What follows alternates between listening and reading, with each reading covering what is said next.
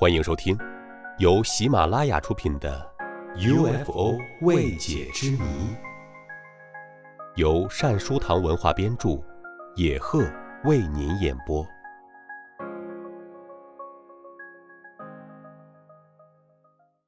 第四十五集：十三个 UFO。最近一段时间以来，不明飞行物似乎对英国情有独钟。频繁光顾其领空。之前，英国奥里尼内航空公司的飞行员和乘客在飞越英吉利海峡时，发现了一个巨大的 UFO。在之后的三周，即2018年6月7日，该国警方的一架直升飞机在执行任务返航时，差点与一个 UFO 相撞。可惜，追踪了一阵后，终于因为燃料不足而跟丢。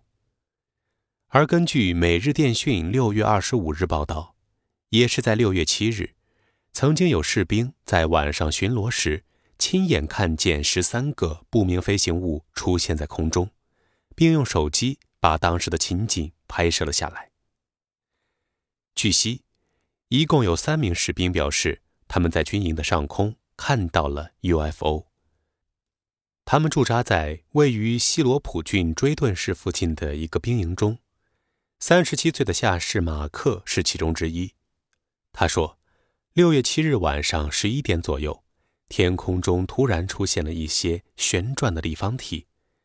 他立刻用手机把当时的场面拍摄了下来，并向上级长官汇报了此事。”马克回忆当时的情景时称：“当晚我的值班，突然听到站在外面的其他士兵高声喊叫。”我马上跑出去研究一番，这才发现原来是天空中出现了十三个飞碟，它们看起来就像是旋转着的立方体，五颜六色的。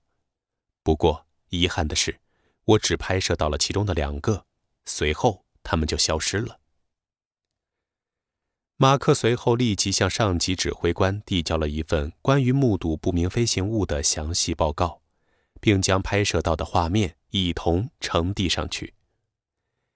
其他人在看到这个画面后，也都和他一样感到难以置信。